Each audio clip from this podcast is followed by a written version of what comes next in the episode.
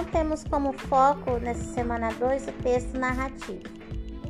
O texto narrativo ele tem algumas particularidades, né? Ele apresenta personagem, ele tem narrador, é, ele também tem como ali uma como ponto de identidade, né? O tempo, o espaço.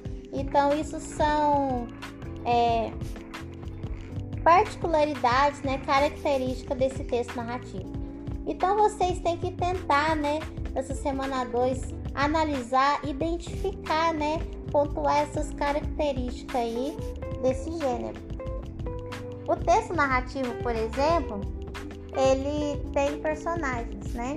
É interessante que o esse gênero ele caracteriza, né, o cenário e os personagens. Nós temos como o cenário, né, é, como o espaço, né?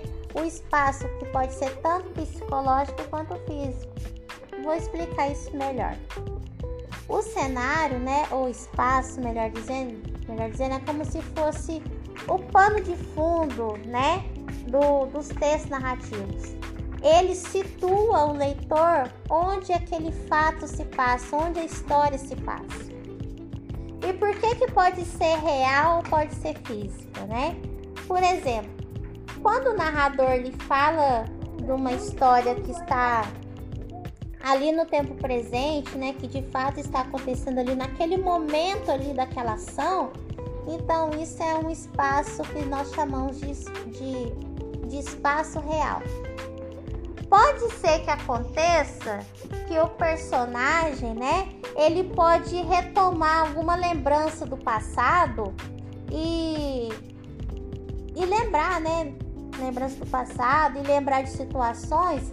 Então nós temos aqui é, onde o personagem ele vai situar o tempo psicológico, né, ou o tempo imaginário, na é verdade, ele vai trazer para dentro da história essas lembranças. E nesse sentido, ele também vai trazer esse espaço, né, esse cenário dessa outra época que ele está lembrando, né? É interessante dizer também que o texto narrativo ele pode trabalhar com o tempo, tanto o tempo cronológico quanto o tempo psicológico.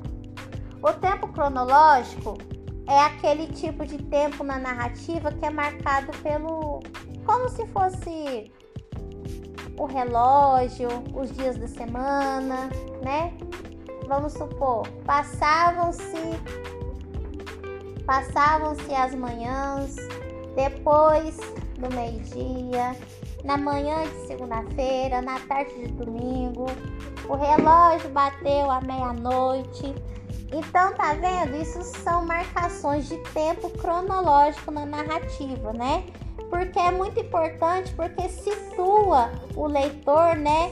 É, dá uma sequência de, dos fatos, né? Como eles estão acontecendo. Nós temos também o tempo psicológico, né, gente? O tempo psicológico, ele não é igual para todo mundo, ele é aquele tempo individual. Por quê? Imagina a seguinte situação. Você está na fila do banco e e você acha que a fila está demorando demais. Mas pode ser que para outra pessoa, né? É, pode ser que para outra pessoa esse tempo na fila passe rápido, passe em um segundo. Então, isso caracteriza como tempo psicológico. Para umas pessoas podem ser rápido, para outras pessoas podem demorar uma eternidade. No texto narrativo, como que isso aparece lá? Quando o personagem, por exemplo, quer trazer lembranças, quando ele quer ele traz uma imaginação, né, fora aí do comum, quando ele fala de um sonho, né, quando ele tem um desvaneio aí, então isso são, isso é o tempo psicológico marcado na narrativa, tá? E nós temos também o narrador, né, que é uma questão muito importante. O narrador ele pode ser tanto o narrador observador, aquele que conta a história, né? E pode também estar tá na terceira pessoa, ou ele pode ser o narrador personagem, né? Onde ele conta a história. entendeu? Ele pode contar a história. Então, aí ele participa, o narrador personagem, ou ele pode ser o narrador observador, onde ele conta a história. O narrador observador, no caso, que é um narrador oni, onisciente, onipresente, né? A história vem em terceira pessoa, né? Vamos supor. É, vocês vão ver aí nos textos, né? Tem lá o, o exemplo do O Jardineiro ou Girassol. Então o narrador ele conta a história desse jardineiro e desse girassol. Ou então o narrador ele pode participar da história, né? Ele conta a história e também participa ali. É como se ele fosse contar a história de um fato que aconteceu com ele. Então é interessante. Dentro da narrativa, dos textos narrativos também, nós temos o que nós chamamos de conflito, né? Que é o. Como eu posso dizer? O elemento que gera uma situação de tensão na narrativa, tá? Por exemplo, lá vocês vão perceber que lá no texto 2, onde o menino tem a curiosidade de contar estrelas, né? Essa curiosidade dele é o que gera o, a situação de conflito na história, porque através desse motivo é que a história começa a acontecer, né? É onde vai acontecer, é onde, por exemplo, é, em algum dado momento da história, vai perpetuar um momento de maior tensão, né? Nessa narrativa, que nós chamamos de clímax que é o momento do apogeu. Esse clímax, por exemplo, ele ele dentro da história é o maior momento de, de tensão da narrativa, né?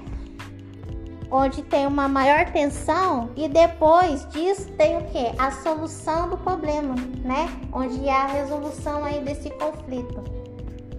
Quando vocês lerem, por exemplo, o texto 2, quando vocês lerem, por exemplo, o texto 2, né?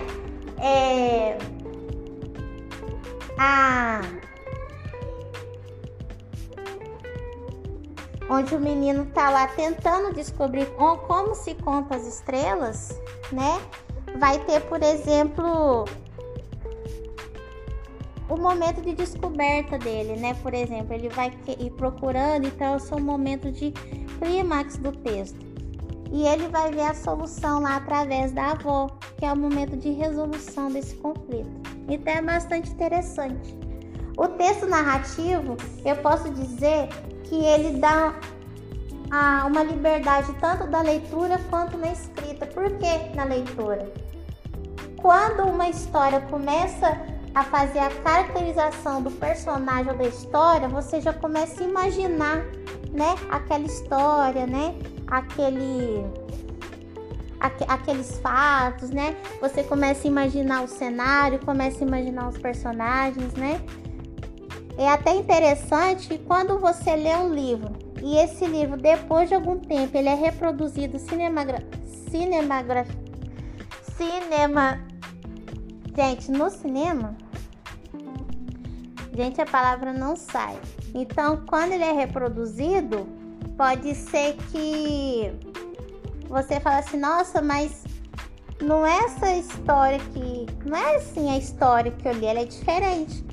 Ou então, quando você assiste um, um filme e depois você quer ler o livro desse filme, você também percebe muita diferença. Porque é, a descrição do livro é muito diferente da que está na, né, aí na, na linguagem cinematográfica, entendeu? Agora a palavra saiu. Entendeu? Então a linguagem é diferente. Você individualmente tem os seus próprios sentimentos, suas próprias emoções em relação à narrativa. Então por isso que fica diferente. E nós, e como eu falei, também há uma liberdade sobre a escrita. Por quê? Porque na narrativa, por exemplo, né? O a gente não precisa ficar preocupado tanto com a norma padrão da língua. Em que sentido que eu falo? Vamos supor, se eu quero fazer uma uma história, né? Onde os personagens são lá do Nordeste, né? Onde eu coloco aquela região. Então eu tenho que o quê? Estruturar na variedade linguística daquele local. Se eu quero fazer, eu tô falando do Brasil, né? Se eu quero fazer uma uma história com ela que é do Rio Grande do Sul, onde, né, onde eu vou situar talvez a região sul, né, caracterizar aquele cenário, então eu vou é, me direcionar às variantes linguísticas daquele local. Então, o texto narrativo ele me permite trazer ele me permite trazer essas variedades linguísticas no texto. Entendeu? Isso é, isso é legal. Então eu tenho na, nos textos narrativos uma liberdade né, para expressar. Eu também posso usar a linguagem conotativa. Lembra quando nós falamos sobre isso lá no PET 1? A linguagem conotativa ela também é muito presente no, no texto, nesses textos narrativos, entendeu?